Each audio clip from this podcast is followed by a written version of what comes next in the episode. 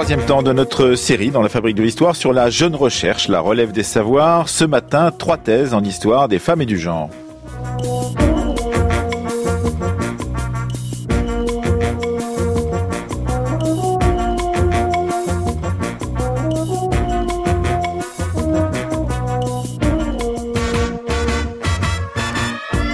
Après avoir exploré hier les relations entre l'État central et les communautés locales, que ce soit en métropole sous la Révolution française ou encore dans les colonies, nous allons ce matin donner la parole à trois chercheuses et chercheurs en histoire des femmes et du genre avec euh, Salian Silla. Il est docteur en études américaines à Nanterre euh, sous la direction de Pierre Guerlin. Il a fait une thèse sur le droit de vote des femmes et des Noirs dans les États-Unis entre 1860 et 1920. Il nous en parlera tout de suite. Camille Forou est également avec nous. Elle est docteur en histoire à l'école des hautes études en sciences sociale. Sa thèse, soutenue il y a deux ans, euh, portait sur les travailleuses civiles françaises en Allemagne pendant la Seconde Guerre mondiale. Et Ilana Eloi est également avec nous. Elle est docteur en, en études de genre, une thèse soutenue à la London School of Economics sur euh, la place euh, du mouvement lesbien dans le mouvement féministe français et le MLF en particulier dans les années 70 et au début des années 1980.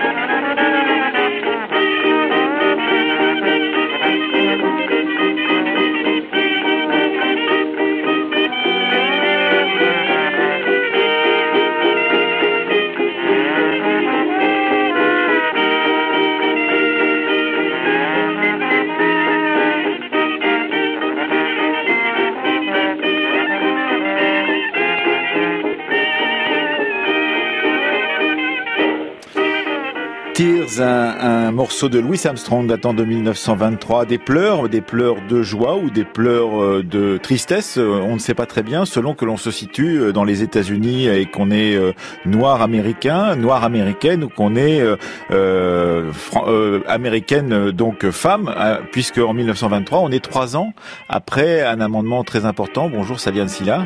Bonjour.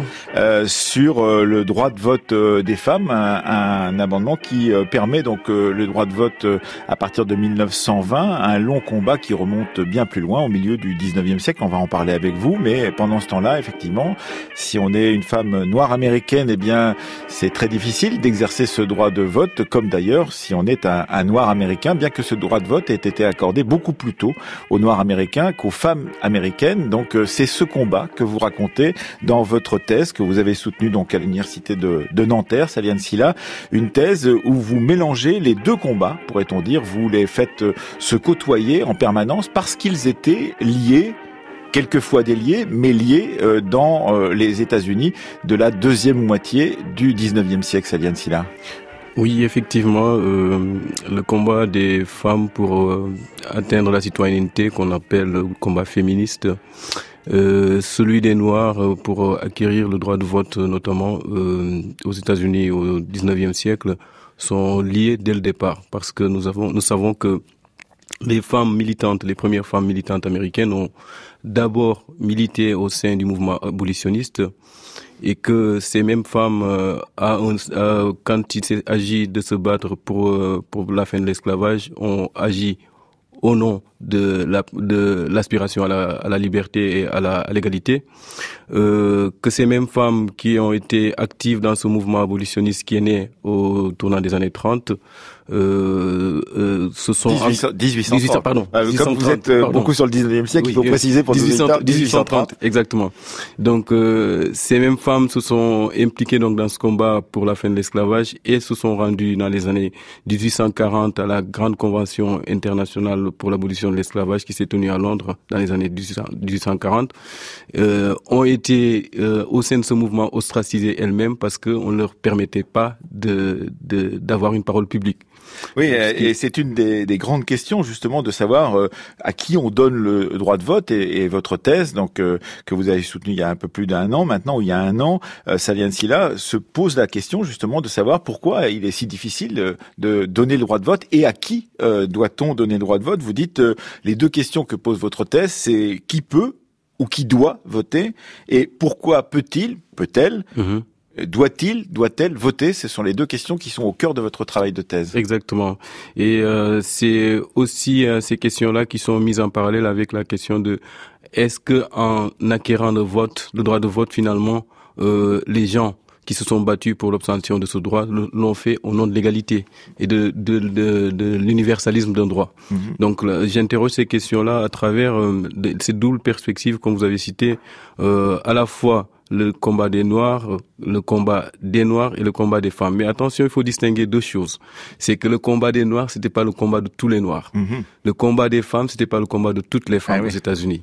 Donc, ce qui est intéressant, c'est qu'il s'agissait effectivement d'un mouvement qui est né, comme j'ai dit tout à l'heure, à partir des années 1840. On situe à partir des années 1840, mais il y a eu bien avant, même pendant la période coloniale aux États-Unis, des femmes qui sont qui ont pris la parole pour euh, se pour revendiquer un certain nombre de droits. Donc 1848, on situe à 1848 le début du combat, de la revendication du droit de vote aux États-Unis. Même si cette date est contestée mhm. historiquement par certains historiens, alors donc 1848, euh, c'est une convention locale, très locale à Seneca Falls aux États-Unis, à New York, où des femmes se sont réunies pour la première fois. On revendiqué un certain nombre de choses et ont demandé euh, parmi euh, la plateforme, parmi les points de la plateforme qu'elles ont mis en avant, il y avait le droit de vote, qui a été la seule question qui avait, qui, qui avait suscité euh, l'opposition d'une partie de l'Assemblée ce jour-là. Oui, ce qui est très intéressant, c'est que vous expliquez bien qu'effectivement, euh, cette question du droit de vote, euh, qui est essentielle, euh, participe à bien d'autres revendications, que ce soit d'ailleurs pour les Noirs ou pour les femmes aux États-Unis, mais qu'au bout du compte, par exemple pour les femmes, si on va à la, à la fin de votre période, c'est-à-dire en 1920, eh bien oui, cette question leur sera accordée, cette, ce problème sera résolu, on leur accorde le droit de vote, mais d'une certaine façon, on leur accorde le droit de vote pour ne pas leur accorder d'autres droits en même temps. C'est-à-dire qu'il y a dans la masse des combats qui sont menés par les féministes américaines, bien d'autres combats, mais celui-ci sera gagné, mais il occultera d'une certaine façon d'autres combats qu'elle voulait euh, voir advenir, qui étaient des combats euh, pour des l'égalité, qui étaient des combats contre euh, le cléricalisme, pour la justice qui devrait être plus impartiale, des revendications pour l'amour libre, par exemple, pour certaines d'entre elles. Et eh bien tout cela, ça leur sera interdit au profit simplement de l'acquisition du droit de vote. Tout à fait. Au nom d'une certaine forme de pragmatisme, le mouvement féministe euh,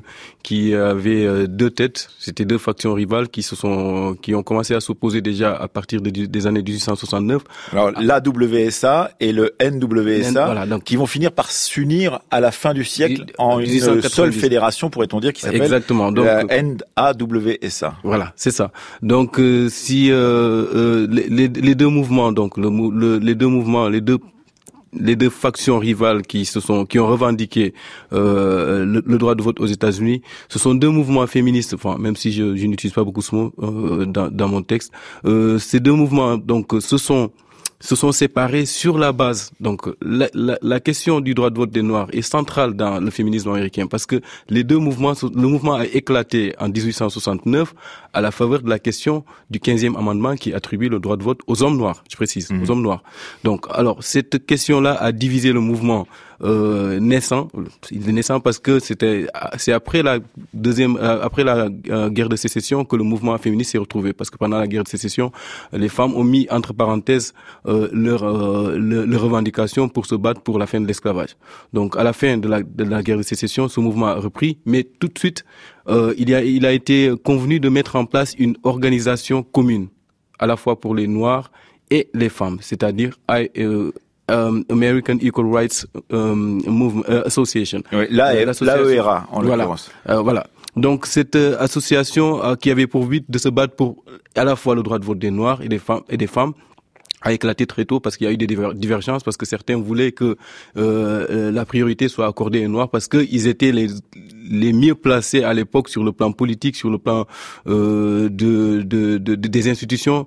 Les gens étaient de l'opinion aussi. Les gens étaient mieux préparés à, à, accepter le vote des Noirs et que c'était une urgence parce qu'on avait déjà le phénomène de Ku Klux Klan qui avait qui avait vu naissance dans, certains États. Oui, vous, vous, vous expliquez bien que la question, dites-vous, des années 1860, c'est what, what, shall we do with Negro? Donc, c'est qu'est-ce que nous allons faire, de, ces Noirs? Euh, Que d'ailleurs une question que se pose lui-même le président Lincoln, qui, euh, vous ne l'oubliez pas, euh, euh, imagine même des scénarios de déportation des Noirs hors des États-Unis une fois que la guerre de sécession aura été gagnée par le Nord, en mhm. l'occurrence. et donc, qu'est-ce qu'on va faire de ces Noirs? Quel droit va-t-on leur accorder? Et c'est une question tellement débattu effectivement qu'ils ont d'une certaine façon un avantage sur la question euh, du vote par rapport aux, femmes qui, qui, militent pourtant pour eux et en même temps qu'eux. Et ça va être euh, un moment de, de, difficile, de tension et même de dissension entre les deux mouvements, dites-vous, Salian Oui, exactement, parce que en fait, euh, dans cette période-là, on est encore dans les années 1860, à la fin des années 1860. la question centrale aux États-Unis, c'était de savoir s'il fallait accorder le droit de vote. C'était acquis parce qu'on avait un mouvement au sein du Parti républicain, il y avait une aile euh, très à gauche, qu'on dirait à gauche aujourd'hui, euh, très progressiste en tout cas. Parce qu'il faut, pour nos auditeurs, rappeler que le mouvement républicain était à l'époque plus en pointe sur cette question des droits des progressistes de vote, et, que le mouvement démocrate était, en, retrait, et qu'il y avait même euh, des euh, des participants, des gens qui voulaient avoir le ticket à la présidentielle, je crois que c'est en 1868, qui avaient dit c'est un pays d'hommes blancs, laissez les hommes blancs gouverner. Ils étaient démocrates. Oui, c'était c'était assumé le Parti démocrate était un parti euh, conservateur, un parti même qui était lié au Ku Klux Klan à, un certain moment, pendant longtemps d'ailleurs. Et le Parti républicain a, été pendant cette période le parti progressiste et qui s'est battu, notamment avec son aile radicale, ce qu'on appelait à l'époque les, les républicains radicaux. Ce sont eux qui ont qui ont qui étaient majoritaires euh, à la sortie de la guerre de sécession, ils ont réussi à avoir la majorité euh, au Congrès et qui ont qui ont impulsé cette dynamique euh, beaucoup très progressiste qui qui avait mis en avant comme priorité le fait de faire en sorte que les Noirs puissent acquérir à la fois la nationalité, la citoyenneté et puis le droit de vote.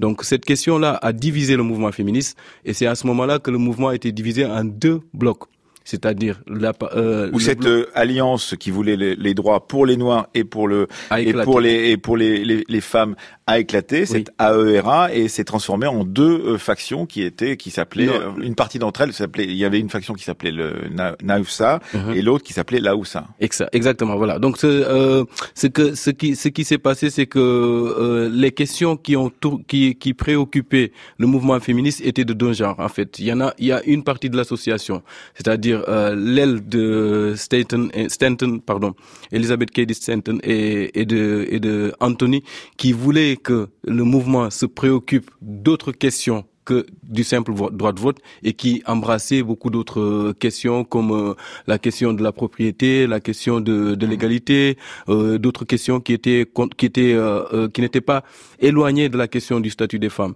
il y a l'autre partie, c'est-à-dire l'autre euh, euh, l'autre aile du la, la, faction rivale dirigée à l'époque par euh, Lucy Stone, elle, se préoccupait plutôt euh, avait pour unique revendication le droit de vote. Elle, cette association se disait donc que en mettant beaucoup de choses qui étaient plutôt sujets à polémique on, on, affaiblissait la question centrale pour euh, pour laquelle les femmes se mobilisaient à l'époque, qui était pour elles le droit de vote. Oui, et on voit bien effectivement combien des mouvements euh, d'émancipation sont tiraillés à l'intérieur de ce mouvement par euh, des visions contradictoires de ce qu'il faut faire pour la stratégie et faire aboutir leur propre mouvement.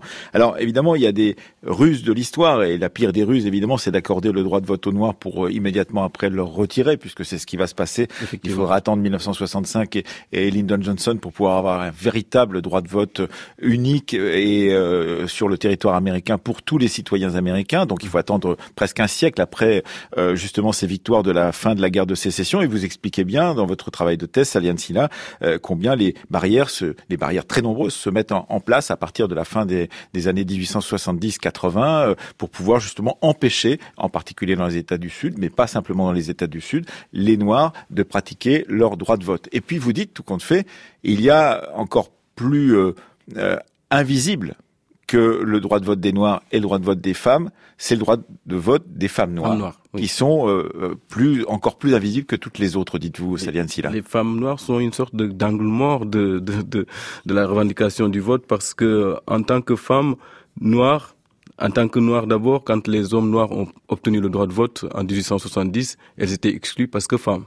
Quand les, les femmes blanches, la majorité blanche qui se battait pour le droit de vote, quand ces femmes blanches l'ont obtenu en, 1920, elles étaient exclues parce que noires, dans le sud. Par contre, mhm. les femmes noires du Nord votaient. Mhm. Alors, donc, ce qui fait que euh, c'est ce qui donne cette dimension intersectionnelle. Vous avez mhm. euh, introduit le mot tout à l'heure.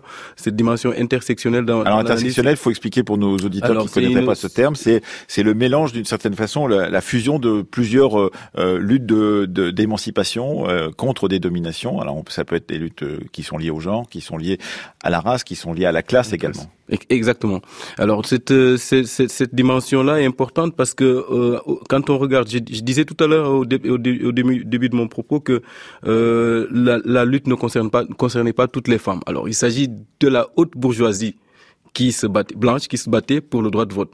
Alors, à l'époque où le mouvement a démarré, on va dire à la, à la, au sortir de la guerre de sécession, il n'y a, cette question n'était pas centrale pour toutes les femmes. Les femmes ouvrières n'étaient pas concernées, mmh. les femmes travailleuses n'étaient pas concernées, euh, les femmes noires n'étaient pas concernées. Donc, c'était une lutte qui était essentiellement une revendication issue des classes dominantes euh, euh, euh de, de, la bourgeoisie. Et, et vous dites d'ailleurs que à l'intérieur de ces classes dominantes, il y avait aussi des femmes qui se battaient contre le droit de vote des femmes. Exactement donc que ça, il faut pas l'oublier non plus. la lutte pour le pour le droit de vote a été menée par les, les, les, par les femmes appartenant à la, à la haute bourgeoisie américaine, mais aussi euh, la lutte contre le droit de vote qui s'est qui a pendant longtemps dominé aussi, qui a longtemps dominé les débats aux États-Unis, a été menée par la haute bourgeoisie. C'est dire en fait en quelque sorte que euh, le, le, la revendication du vote comme le refus de la revendication du vote était une question qui préoccupait essentiellement avant tout d'abord, avant tout, pardon, euh, les classes dominantes. Donc, euh,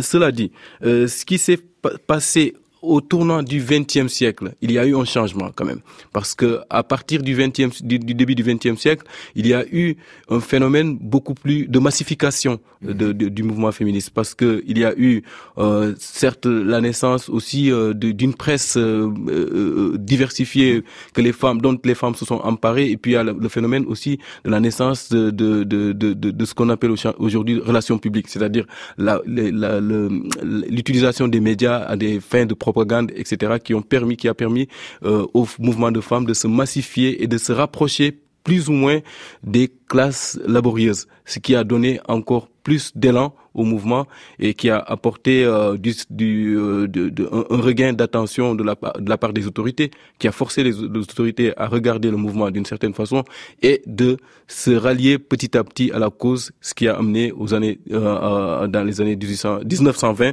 à, à, au, vote du 19e amendement.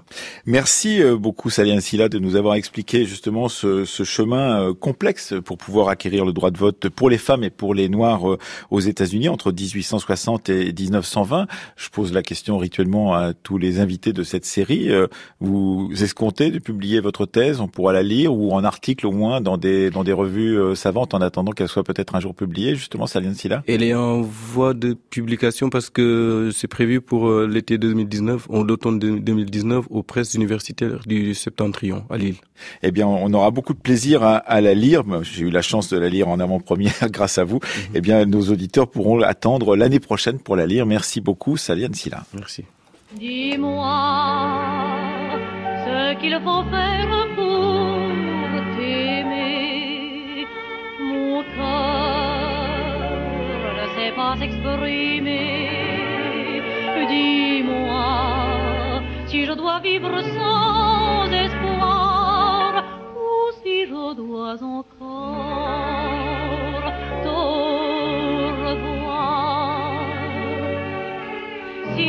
tu crois en mon amour, dis-moi le seul mot qui me rendra la foi.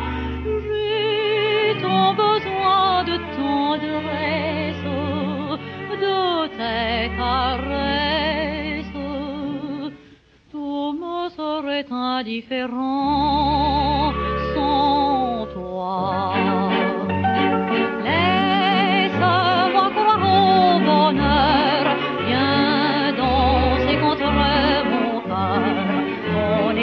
Était si grisante.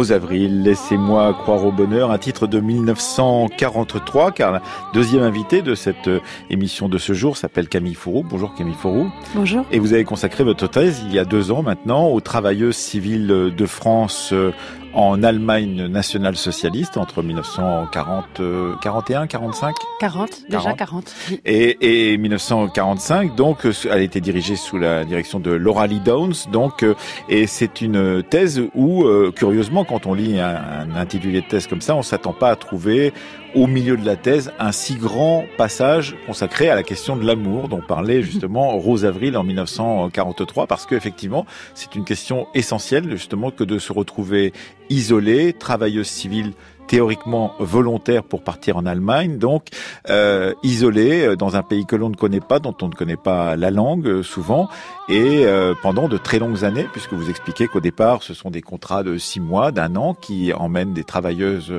travailler dans les euh, usines allemandes et en particulier les usines de, de Berlin d'électrotechnique, mais que eh bien ces contrats sont prolongés et parfois prolongés indéfiniment jusqu'à la fin de la guerre, disent les Allemands en l'occurrence. Oui, c'est pour ça que euh, j'utilise pas le terme de volontaire qui a été utilisé pendant très longtemps, euh, à la fois euh, qui est utilisé par l'administration française et à la fois euh, euh, par l'historiographie très souvent, parce que euh, en réalité, quand on prend à la fois les archives françaises et allemandes, le versant français et allemand de leur histoire, hein, quand on s'intéresse au départ, mais aussi au, au séjour là-bas, on voit que bien que qu'elles soient effectivement recrutées sur une base volontaire, une fois qu'elles sont là-bas, en fait, elles sont prises dans un système beaucoup plus large qui est le système euh, du travail forcé des étrangers dans l'Allemagne nazie. Oui, et, elles sont 80 000, dites-vous, euh, Mhm. entre 1940 et 1945 à s'être euh, rendues en Allemagne et à avoir beaucoup de difficultés à revenir. Alors il y a euh, la permission qui est autorisée, paraît-il, six mois, tous les six mois si on a, si on est marié. Exactement. Cette permission pour les célibataires, c'est tous les ans en l'occurrence. Mais euh, malgré cette permission, eh bien, on n'est pas, il n'est pas si facile de, la faire appliquer par euh, les Allemands. Euh, on est dans des camps. Euh, puisque ce sont des camps, euh, des campements. Alors, ce ne sont pas des camps euh, de concentration ou d'ex- d'extermination, ce sont des camps de travail, pourrait-on dire, séparés du lieu de travail, mais souvent dirigés par les dirigeants des entreprises en question, puisque Siemens, AEG, Telefunken ou Osram, qui sont les quatre entreprises sur lesquelles vous avez travaillé à Berlin, eh bien, sont les entreprises qui logent les travailleurs dans des baraquements qui leur appartiennent. Exactement. Et quand on regarde en fait euh, les archives euh, de ces camps, on s'aperçoit que ce dispositif est très important pour contrôler la main d'œuvre. C'est pas du tout simplement une solution d'hébergement, mais c'est vraiment une façon de contrôler la main d'œuvre. Et j'ai trouvé des archives euh, déjà de 1941 d'ouvrières d'AEG qui ont signé pour, par exemple, pour six mois ou pour un an, et qui un jour n'ont pas envie d'aller au travail. Et elles pensent que c'est possible peut-être de pas aller au travail un jour, mais en fait, elles vont être tirées hors du lit par la d'abord par le responsable du camp et ensuite amenées à la Gestapo. Donc on voit qu'on a des formes de contraintes euh, vraiment assez fortes qui s'exercent euh, sur ces femmes une fois qu'elles sont sur le territoire allemand. Alors effectivement, euh, elles tentent parfois de se faire porter pâle, mais vous le dites, euh, euh, la Gestapo peut venir leur faire des remontrances, les emmener chez à la Gestapo, subir des coups, euh, des tortures parfois, et ensuite les relâcher pour qu'elles reviennent à leur poste de travail. Mais on voit bien qu'il y a des statuts qui sont des statuts proches du travail forcé, même si théoriquement ces femmes sont volontaires, mais elles travaillent dans des lieux où il y a des travailleuses forcées. Exactement. En fait, euh, il faut s'imaginer que l'Allemagne nazie, c'est de façon paradoxale, c'est un lieu très cosmopolite.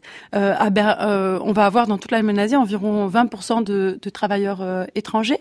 20% de la main d'œuvre sont des travailleurs étrangers, et euh, ce sont aussi bien des Russes, des Polonais, des prisonniers de guerre français, des travailleurs STO français, euh, des femmes belges, voilà. Et les femmes françaises, qui sont une petite minorité, elles sont vraiment dans ce grand système, puisque l'Allemagne nazie fait le choix plutôt que de s'appuyer massivement sur le travail des femmes allemandes comme elle l'avait fait par exemple euh, en 14-18. Elle choisit plutôt de s'appuyer sur le travail des étrangers, hommes et femmes. Alors, euh, ces étrangers ou ces étrangères, euh, en l'occurrence, puisque vous travaillez sur ces travailleuses civiles de France en Allemagne, sont, vous l'avez dit, surveillées, mais elles touchent un salaire, alors qui est évidemment un salaire qui peut paraître beaucoup pour les Françaises en France, mais qui est un salaire qui ne leur permet pas de vivre tout à fait décemment euh, dans le Berlin de la guerre, évidemment avec euh, avec des prix qui se sont envolés à cause de, de, ce conflit, à cause de cette guerre, et elles peuvent sortir de ces camps pour, euh, elles ont des autorisations de prendre les transports, etc. Tout cela, c'est possible pour elles, mais d'une certaine façon, elles sont toujours surveillées, en particulier quand elles sont dans ces camps qui est l'espace de nuit, pourrait-on dire, de leur vie.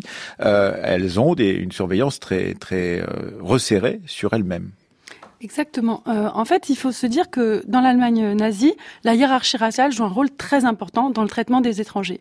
Donc, euh, c'est vrai que les femmes polonaises, les femmes russes vont être beaucoup plus, euh, beaucoup plus contrôlées. Elles vont pouvoir moins sortir du camp.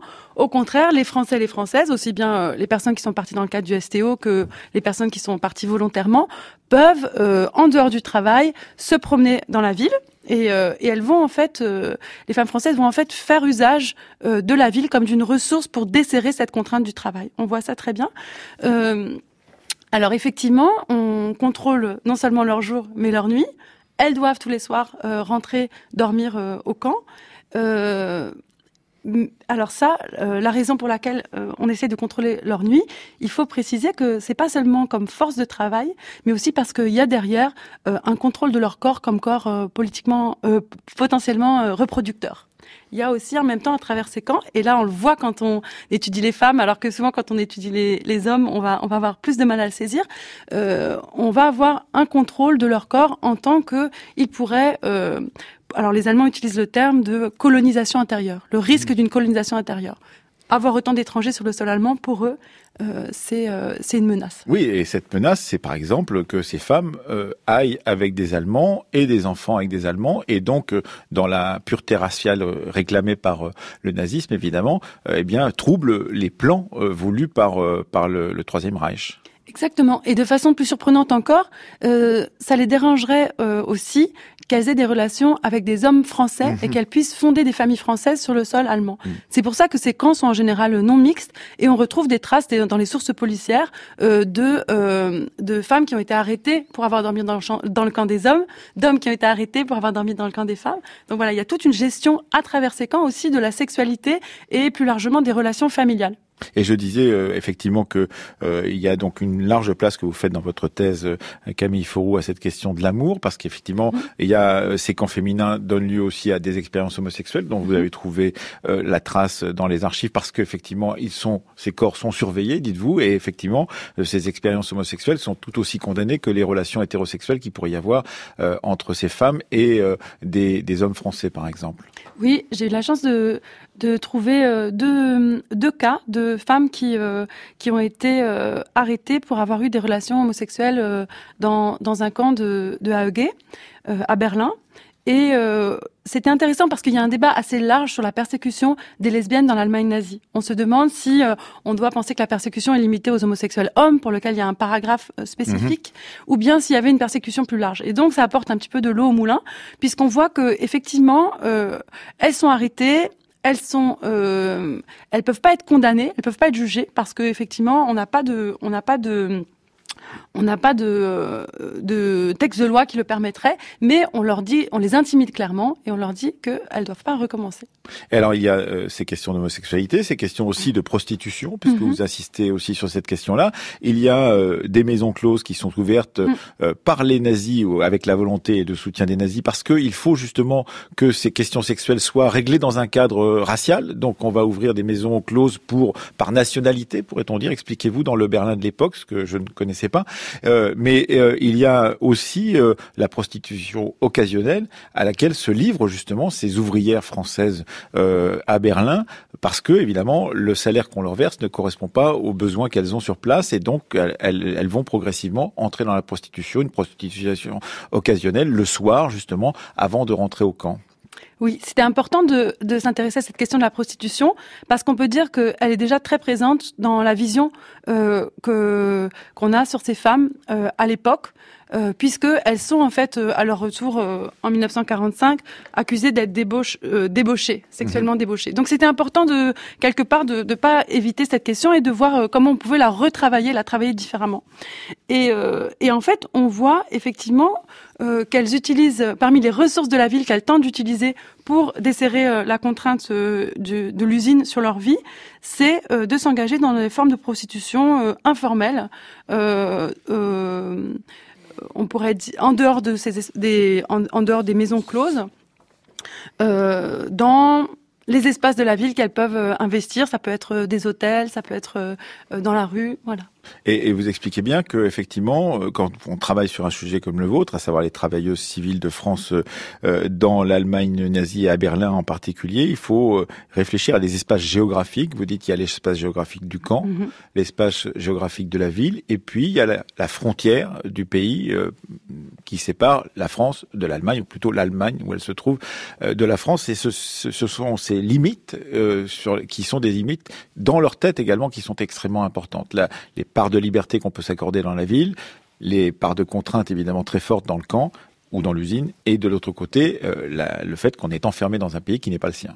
Exactement. Je pense qu'on peut dire que ces camps, en fait, sont des dispositifs euh, disciplinaires, donc qui sont vraiment basés sur une, une gestion euh, spatiale des corps. Et donc euh, cette question va évoluer tout au long de la Seconde Guerre mondiale. Euh, Vous expliquez bien que la situation n'est pas la même au tout début en 1940 qu'en 1942, qu'à partir de 1942 la surveillance devient plus euh, sévère et que plus on va s'avancer dans la guerre et plus évidemment euh, l'avenir du Reich deviendra compromis, et bien euh, plus euh, les, euh, les contraintes sur ces femmes euh, civiles en France vont être importantes parce qu'il y aura euh, tout le temps, tout au long de cette euh, présence des Françaises en Allemagne, l'idée qu'il ne faut pas qu'elles repartent et il faut qu'on le, les maintienne comme puissance de travail dans l'Allemagne donc en guerre. Justement, à partir de fin 42, les contrats sont reconduits uni- unilatéralement jusqu'à la fin de la guerre. Donc ça, c'est une étape très importante. Et l'autre mesure importante pour les femmes, ça va être dans la gestion de la maternité, puisque euh, dans un- une première partie de la guerre, les femmes qui tombent enceintes peuvent euh, Rentrer être, en France. euh, rentrer en France, doivent même rentrer en France. Alors que à, à partir de cette même époque, on, on décide qu'on va plutôt euh, faire accoucher les femmes étrangères sur le territoire de l'Allemagne nazie, et donc on va avoir une gestion de la maternité. Euh, encore une fois, très marquée par les différences, les hiérarchies raciales qui sont euh, organisées par euh, par euh, le pouvoir national socialiste. Et, et j'ai trouvé des traces de la gestion de la maternité, par exemple, dans les archives de Siemens, la gestion de la maternité des Françaises. Par les, les, les dirigeants des entreprises elles-mêmes, d'une certaine façon. Exactement, c'est organisé par l'entreprise elle-même et on voit que euh, les femmes sont de plus en plus séparées de leurs enfants et qu'elles vivent assez mal cette séparation, d'autant plus que les soins donnés aux enfants se dégradent au fur et à mesure que la guerre avance. Alors, ce qui est euh, intéressant, c'est qu'au début, depuis le début de cette semaine, on, on s'aperçoit qu'il y a des euh, des mots qui reviennent, en particulier la, le, terme d'agency, donc qui vient de de, de l'université américaine, qui est traduit en France par agentivité, donc la, la capacité des acteurs à, dans un système de contraintes, à trouver des marges euh, de de- d'expression d'une certaine façon et d'individu d'individualisme. Et en l'occurrence, euh, euh, est-ce que vous trouvez cette, euh, ces marges justement chez ces travailleuses civiles françaises en Allemagne, Camille Fourou Oui, évidemment, quand je vous parlais de la façon dont elles utilisent les interstices de, la ville pour comme ressources, c'est c'est vraiment de ça qu'on parle. Et à cet égard, je pense qu'il est important de, de s'appuyer sur certaines sources. Notamment, j'ai beaucoup utilisé des archives judiciaires et policières et qui nous redonnent justement le, les, les trajectoires individuelles, des petits moments, des petites rencontres, des relations entre entre différentes personnes, mais vraiment à une échelle euh, d'un ou deux individus. Et ça, c'est très important euh, si on veut retrouver cette agentivité, à la différence euh, de ce qu'on peut voir en utilisant des sources qu'on appellerait par le haut, c'est-à-dire les sources des entreprises ou des États. Et donc il s'agit vraiment d'aller chercher les sources par le bas, justement, euh, de tous ceux, toutes celles qui euh, ont euh, enfreint la loi et qui d'une certaine façon sont tombés sous la coupe soit de la police, soit de la justice pour pouvoir comprendre leur marge de manœuvre dans ce système qui était un système extrêmement contraint. Exactement. Et ce qui est intéressant, c'est que souvent, ces sources vont aussi euh, vont aussi receler des archives personnelles qui se glissent. Par exemple, j'ai beaucoup utilisé les archives euh, des euh, euh, des femmes qui sont condamnées ou jugées pour relation avec un prisonnier de guerre français. Mhm. Parce que ça, on le sait moins, mais il y a des relations interdites entre les travailleuses françaises et les prisonniers de guerre français. Et là, on va trouver parfois une lettre, par exemple, qui a été échangée euh, ou qui a été retrouvée sur la travailleuse au moment où elle a été arrêtée. Donc, on a des très très belles sources euh, dans ces archives judiciaires. Merci euh, Camille Fauroux. Votre thèse s'intitule Les travailleuses civiles de France dans l'Allemagne donc euh, nationale socialiste, des femmes dans la production de guerre. Elle était dirigée par Laura Lidons à l'école des hautes études en sciences sociales. Vous l'avez soutenue il y a deux ans et donc deux ans c'est le temps nécessaire pour pouvoir remanier sa thèse et la publier bientôt? Exactement. J'espère la publier le plus rapidement possible. Merci beaucoup à, à- à vous et donc euh, troisième invité de l'émission euh, d'aujourd'hui, Ilana Eloi pour euh, sa thèse sur le féminisme et en particulier sur la place euh, du militantisme lesbien dans le féminisme des années 70. Autrefois, j'avais l'impression quand je marchais dans la rue, c'était des regards qui me passaient à travers, tu vois? Je me disais toujours, c'est drôle que Germaine Greer a écrit son, son, titre Femme nuque, parce que je me disais, c'est un mot que des femmes, beaucoup de femmes ont dû penser. Je me disais toujours, mais elles me voient pas, mais elles me prennent pour une nuque, mais j'avais envie, tu sais. J'avais des envies de meurtre par moments qui étaient incroyables. J'avais envie de, de prendre une femme, de la secouer, de lui dire Mais regarde-moi, mais je suis là, mais je te regarde, et pourquoi tu me regardes pas? Tu vois? C'était fou, c'était vraiment un monde très désespéré. J'avais toujours envie de faire des choses extraordinaires pour attirer l'attention des femmes. Tu, tu en as J'avais fait des des exploits fantasmes, j'avais des fantasmes sans arrêt, sans arrêt, tu sais. C'était très pénible. Et tout d'un coup, ça a, cessé, ça a cessé, brutalement. Tout d'un coup, il y a eu un petit groupe de femmes et on était toutes, on existait toutes les unes pour les autres, même si on n'était pas d'accord. On se regardait, on se parlait, mais c'était fou, la différence. Même quand on était huit, c'était déjà un monde complètement différent. A woman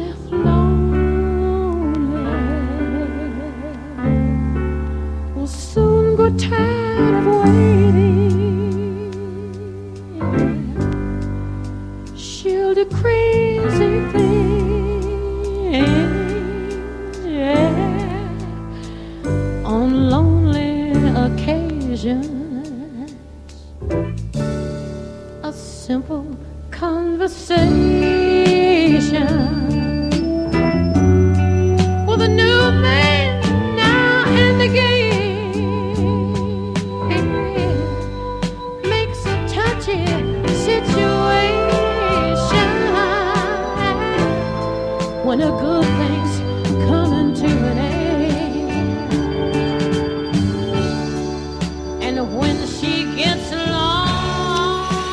Un extrait d'une émission de France Culture de 1973, du 10 novembre 1973. La femme que vous avez entendue s'appelle Monique Wittig. On va en parler tout de suite avec vous. Ilana Eloi, bonjour. Bonjour.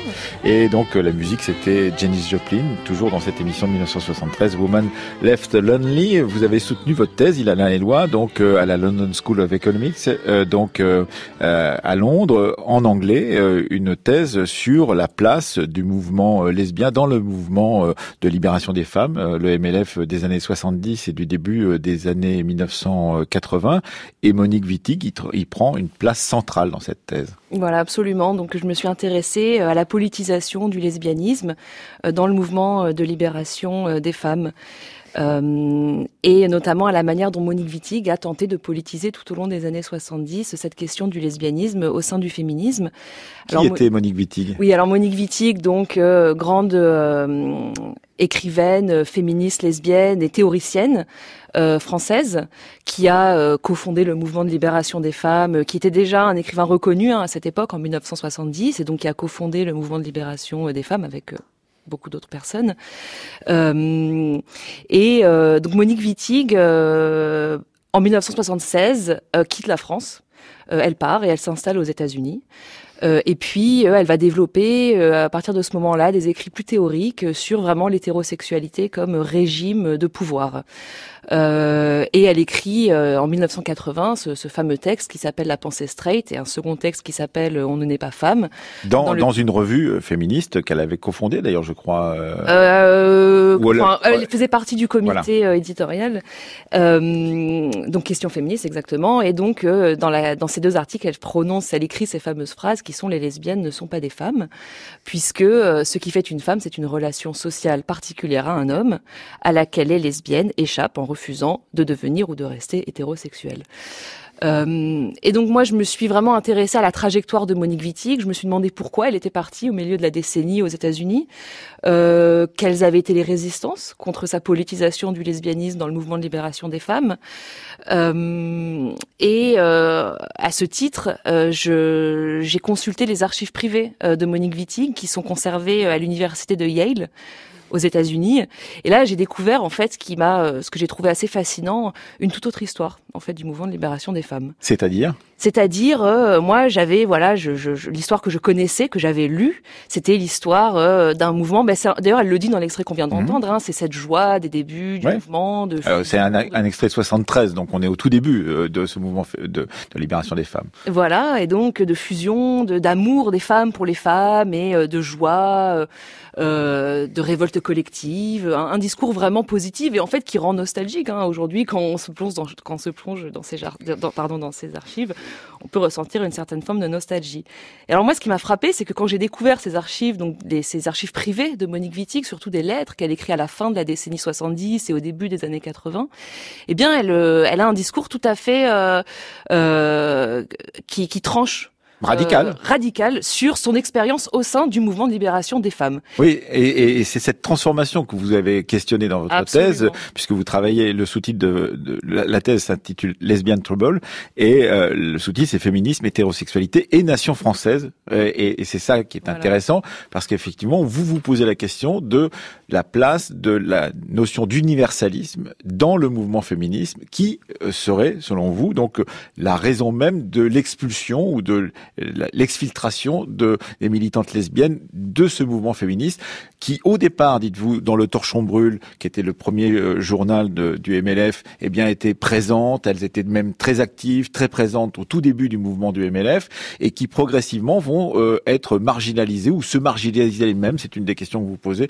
Ilana Eloi, euh, jusqu'à disparaître de, de, de, ce mouvement qui deviendra essentiellement hétérosexuel, dites-vous. Alors voilà, donc je nuance un peu ça. En réalité, le, la euh, en fait, le, le, contraste, il est, il est pas tant entre un mouvement qui aurait été lesbien au départ et qui se serait hétérosexualisé, mais c'est plutôt entre des positions d'identification au sein du mouvement des femmes. Donc, en fait, le mouvement des femmes était un mouvement universaliste, c'est important de le dire.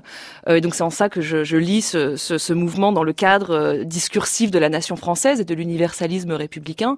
Et donc, les femmes, au début du mouvement de libération des femmes, se définissaient euh, uniquement comme femme. Et donc, euh, et donc c'était en tant que femme qu'on était féministe et euh, les différences, la visibilisation des différences euh, euh était euh, considérée comme facteur de division mm. euh, du mouvement. Et en fait, c'est en ce sens-là que je relis la question lesbienne en la considérant en fait d'un point de vue en tant que différence. Euh, Qu'est-ce que ça nous dit de l'universalisme féministe si on conçoit le lesbianisme comme une différence qui a tenté de se visibiliser comme telle au sein du mouvement des femmes? Et de ce point de vue-là, on se rend compte effectivement que les féministes qui s'identifiaient comme femmes, donc lesbiennes ou hétérosexuelles, hein, mais qui en tout cas privilégiaient exclusivement une identification euh, femme euh, dans la lutte féministe, eh bien, se sont euh, opposées aux lesbiennes euh, qui voulait constituer des groupes de lesbiennes parce que selon elle, elle divisait le mouvement, euh, elle souhaitait faire des différences donc entre les femmes, euh, et donc en fait voilà, donc c'est toute cette question de l'universalisme et de la différence. Et, et, vous, vous allez assez loin dans cette critique justement de de cette euh, idée d'un féminisme très ouvert, y compris justement au mouvement lesbien au tout début, puisque vous parlez dans l'histoire ou dans l'écriture de l'histoire du féminisme, vous parlez d'un mensonge féministe à ce propos. Oui, alors parce qu'en fait, disons que les récits, enfin ce qui a été écrit sur l'histoire du MLF, euh, l'idée dominante consiste à dire justement que le mouvement de libération des femmes a libéré l'homosexualité, que l'homosexualité féminine a été libérée par et dans le féminisme. Euh, moi, je, critique euh, cette lecture radicalement parce que c'est une c'est une vision euh, en fait qui, euh, disons que cette libération dont on parlait beaucoup à l'époque, hein, dont les, féministes parlaient à l'époque du désir homosexuel dans le mouvement de libération des femmes, euh, en fait a, a redéfini l'homosexualité d'une façon très particulière. il s'agissait de dire que finalement l'homosexualité était libérée dans le mouvement des femmes parce que toutes les femmes étaient potentiellement homosexuelles et donc c'était une homosexualité dans laquelle toutes les femmes pouvaient potentiellement euh, se reconnaître. Euh, et le problème de cette redéfinition de l'homosexualité, non comme une différence ou une identité politique, sociale, culturelle, avec une histoire particulière, c'est justement d'avoir euh, invisibilisé le rapport de pouvoir entre hétérosexualité et lesbianisme. Puisque si on dit que toutes les femmes sont potentiellement homosexuelles et que c'est à ce titre-là que l'homosexualité a été libérée dans le mouvement des femmes, eh bien en fait, on perd de vue la question du rapport de pouvoir entre les femmes hétérosexuelles et les femmes lesbiennes. Alors votre thèse est, écrite en anglais pour l'instant, mais vous avez publié déjà plusieurs articles, et un article en particulier dans la revue Le Temps des médias sur la presse lesbienne, et vous expliquez bien que justement quand on, le lit euh, à l'aune de, de, votre travail de thèse, eh bien que que euh, les questions qui sont posées dans la presse euh, donc euh, féministe en particulier, au tout départ, bien certaines lesbiennes disent mais attendez, vous vous interrogez sur l'avortement, sur la contraception, sur les crèches, sur les enfants, ce sont des questions qui a priori dans ces années-là ne nous importent pas, ne nous intéressent pas, et que de là va naître l'idée de faire une presse séparée. Vous dites la presse lesbienne fait le mouvement lesbien, dites-vous, Ilana Eloi. Voilà, absolument. Donc euh, encore une fois, euh, contrairement euh, à l'idée selon laquelle le, féminisme aurait complètement intégré la question homosexuelle, on se rend compte que, surtout dans le courrier des lectrices, je me suis beaucoup intéressée au mmh. courrier des lectrices. Il faut toujours s'intéresser au courrier des lecteurs dans les journaux, oui. Parce que justement, c'est c'est c'est une façon souvent pour les rédacteurs en chef de dire des choses qu'ils ne veulent pas dire sous leur propre égide, d'une certaine façon, mais de publier tout de même des choses en, en contrebande par l'intermédiaire justement de ce courrier des lecteurs ou des lectrices. Exactement. Et donc, on trouve un discours critique sur le féminisme le courrier des et donc euh, avec euh, des militantes lesbiennes, euh, donc qui ont encore une fois un discours qui, qui tranche encore une fois sur tout ce qui a pu être écrit. et donc voilà, donc oui, donc je montre comment la presse lesbienne en fait va développer des problématiques, aborder des problématiques en fait politiques propres aux lesbiennes qui n'étaient pas abordées dans le mouvement de libération des femmes. Donc par exemple la question des interdictions professionnelles, mhm. la question de la garde des enfants dans dans le cas où euh, une femme quitte son mari parce qu'elle tombe amoureuse d'une autre femme, et donc la justice, dans ces cas-là, retirait immédiatement la garde des enfants, la question de la psychiatrisation de l'homosexualité, etc. Des violences contre les lesbiennes, etc. Voilà, de l'insémination artificielle, qu'on retrouve déjà euh, à cette époque. Euh, et donc voilà, c'est autour de toute cette presse que se construit un sujet lesbien. Alors on a commencé à parler avec vous euh, de la figure de Monique Wittig. vous avez lancé des pistes justement pour nous la présenter, mais ce qui est intéressant, c'est de d'essayer de comprendre, et c'est ce que vous faites dans votre travail de thèse, Lesbian Trouble, Ilana Eloi, c'est essayer de, comprendre pourquoi euh, justement euh, se passe euh, cet exil de 76 et surtout cette rupture de 1980 où dans Question féministe il y a cet article en particulier La pensée straight qui va provoquer la fin de cette expérience Question féministe ouverte, supposément ouverte euh, à, toutes les militantes féministes, et la naissance d'un nouveau euh, journal, une revue qui s'appelle Nouvelle Question féministe, et aux États-Unis euh, d'une revue, donc à partir de 1980 à Berkeley, qui s'intitule Feminist Issues, qui est donc justement liée à la figure de Monique Wittig. Oui, voilà. Donc Monique Wittig part aux États-Unis en en 1976, elle quitte la France et euh, elle explique très clairement euh, dans, des lettres privées qu'elle est partie parce que euh, elle trouvait plus sa place dans le mouvement féministe en France, qu'elle n'arrivait pas à développer une pensée lesbienne, une... elle n'arrivait pas à politiser le lesbianisme comme elle l'aurait souhaité. les féminismes, les féministes, pardon, s'opposaient systématiquement à elle. elle a essayé notamment de créer un groupe de lesbiennes en 1974 qui s'appelle le Front lesbien international. Mhm. Euh, les féministes françaises l'ont à ce moment-là accusé de, de, vouloir fomenter une scission dans le mouvement féministe.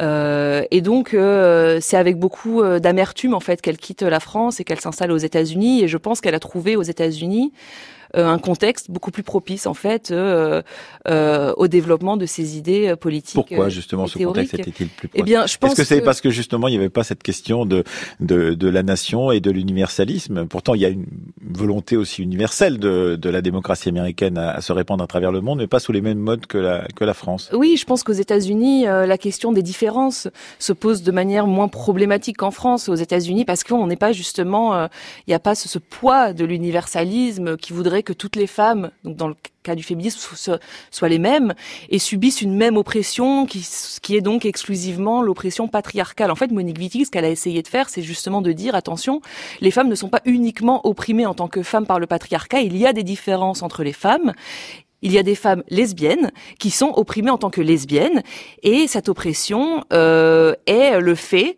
euh, d'une domination qui s'appelle le régime hétérosexuel et donc c'est en fait la question de complexifier en fait euh, de complexifier à la fois la domination et la composition interne en fait du sujet femme du féminisme. Euh, voilà. Et donc euh, c'est euh, le cœur de votre travail de thèse, en l'occurrence, Ilana Eloi, et qu'on pourra lire dans quelques temps parce qu'elle a été écrite en anglais. Elle sera publiée d'abord en anglais, j'imagine? Euh, sûrement. Et, puis, et ensuite traduite en, en, français pour pouvoir. C'est une sorte de pavé dans la mare, vous le voulez comme tel. En tout cas, c'est une façon de, de remettre au, au cœur des questions de l'histoire du féminisme cette question du mouvement lesbien. Absolument. C'était aussi pour moi une manière euh, peut-être de disons que euh, moi je pense que c'est important de, de désidéaliser euh, les, les mouvements irrévolutionnaire, euh, je pense, puisque c'est en les en les critiquant. C'est la légende. Euh, quand la, la, légende est plus belle que la réalité, on imprime la légende, comme on disait dans le film L'homme qui tue à Liberté Valence. Donc là, voilà, c'est ce qu'on a écrit. La légende était belle. Et voilà. Et, et moi, je pense que c'est important d'avoir vraiment un point de vue critique qui interroge les catégories politiques. Donc, c'est-à-dire pas seulement écrire une histoire des femmes des féministes, des lesbiennes, mais de s'interroger sur qu'est-ce qu'on entendait par ces catégories politiques, qu'est-ce qu'on entendait par femmes en fait, qui étaient les femmes qui étaient vraiment représentées dans ce sujet du féminisme? Donc vraiment, pour moi, c'est important de, de, faire une histoire vraiment critique des termes dans lesquels le féminisme s'est construit. Eh bien, merci. Ça s'appelle Lesbian Trouble et c'est donc une thèse soutenue tout récemment. C'était en octobre. Tout à fait. À, la London School of Economics. Merci à vous, Ilana Eloi. Merci à Camille Forou et merci à vous, euh, Salian Silla, d'être d'être venus donc tous les trois dans cette émission d'aujourd'hui. Demain, nous continuerons euh, notre série d'émissions avec la jeune recherche et nous nous intéresserons plutôt à des histoires urbaines, que ce soit la Venise du XVIIIe siècle ou la France et le Paris euh, de la Révolution française et du XIXe siècle.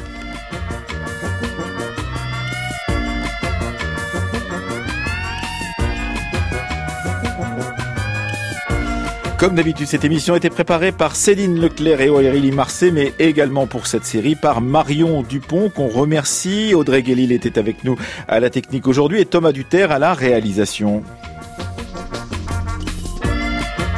Si vous voulez écouter ou réécouter cette émission, n'hésitez pas à aller sur le site internet de France Culture. Le site internet, c'est bien sûr franceculture.fr. Vous pouvez discuter avec nous sur le groupe Facebook des Amis de la Fabrique de l'Histoire ou encore nous suivre sur le réseau Twitter. L'adresse Twitter de la Fabrique, c'est Fabrique FC. Fabrique FC. À demain.